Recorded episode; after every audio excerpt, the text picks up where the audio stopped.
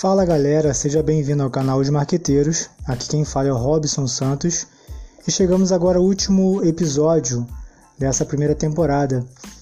E o tema de hoje é empreendedorismo digital.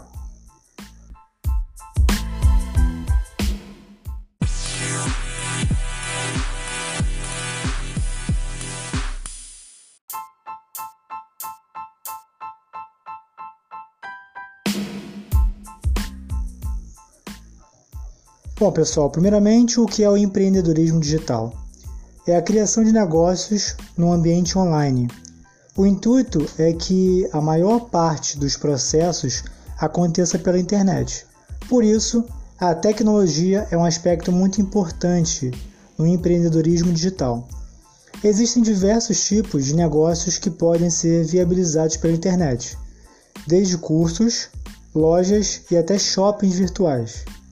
Dessa forma, há tanto a venda de produtos quanto a prestação de serviços.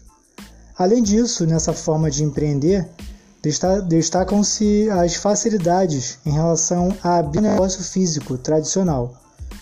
Por exemplo, não há necessidade de uma estrutura física ou contratação de funcionários. Além da praticidade de empreender no digital, esse mercado está em plena expansão. Basta observar à sua volta.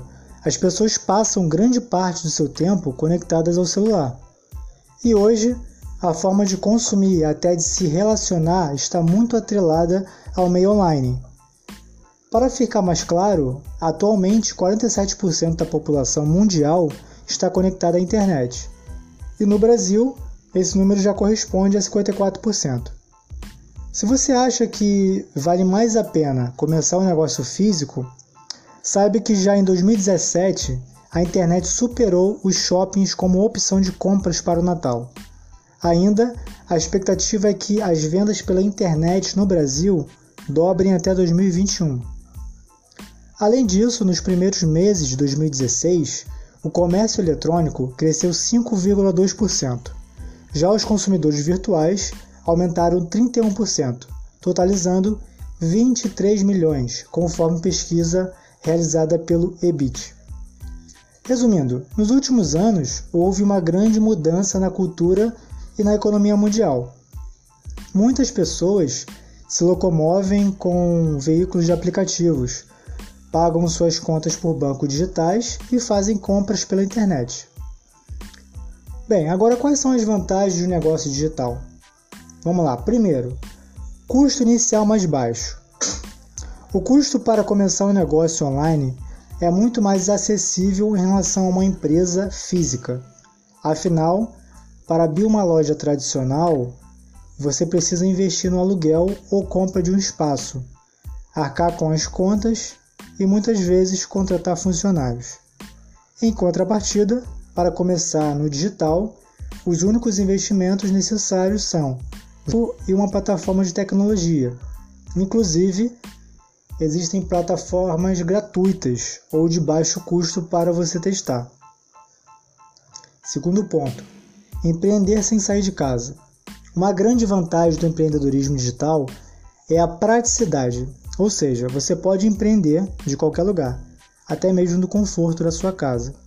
Isso pode ser um grande benefício, sobretudo para quem deseja começar um negócio sem sair do emprego, mas também é uma ótima alternativa para quem saiu do trabalho e guardou uma pequena reserva para investir no digital.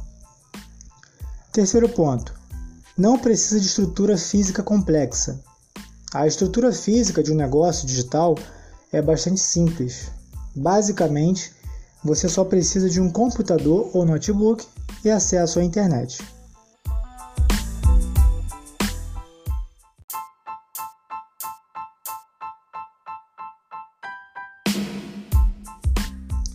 Quarto ponto: capacidade de alcançar mais clientes 24 horas por dia. Último ponto, mas não menos importante, é a escalabilidade do negócio digital. Esse termo serve para explicar um, empreendimento que consegue obter grande número de clientes, sem precisar aumentar os custos. Afinal, no empreendedorismo digital, o seu negócio online continua gerando lucro e clientela, mesmo que você não esteja trabalhando no momento. Por exemplo, em um marketplace, os consumidores podem fazer compras em qualquer hora do dia. Já em uma loja física, há um horário de funcionamento estabelecido. Agora, tipos de negócios do empreendedorismo digital. 1. Um, infoproduto, venda de cursos online. A primeira opção é usar algum conhecimento que você possui para oferecer um curso online, ou então algum outro tipo de infoproduto, por exemplo, um e-book. Para disponibilizar seu item, é possível utilizar a plataforma de ensino à distância, chamado EAD. Além disso, é importante que você divulgue esse material aos seus contatos e aplique estratégias de marketing digital. Segundo, e-commerce, venda de produtos em loja virtual. Outra forma de empreendedorismo digital é o e-commerce, ou seja, a criação de uma loja virtual. Esse tipo de negócio envolve uma quantidade bem menor de funcionários se comparada ao empreendimento físico. Porém, é necessário possuir um estoque, cuidar da lógica, contratar uma plataforma e investir em marketing. Terceiro ponto intermediar negócios conectando oferta e demanda. Muitos empreendedores não sabem, mas criar um marketplace é uma forma muito escalável de empreendedorismo digital. Esse tipo de negócio conecta oferta e demanda por meio de uma plataforma online. Nela, os clientes podem encontrar vários vendedores ou prestadores de serviço em um só lugar. Por exemplo, o Enjoei é um marketplace focado no nicho de moeda e baseado na economia compartilhada.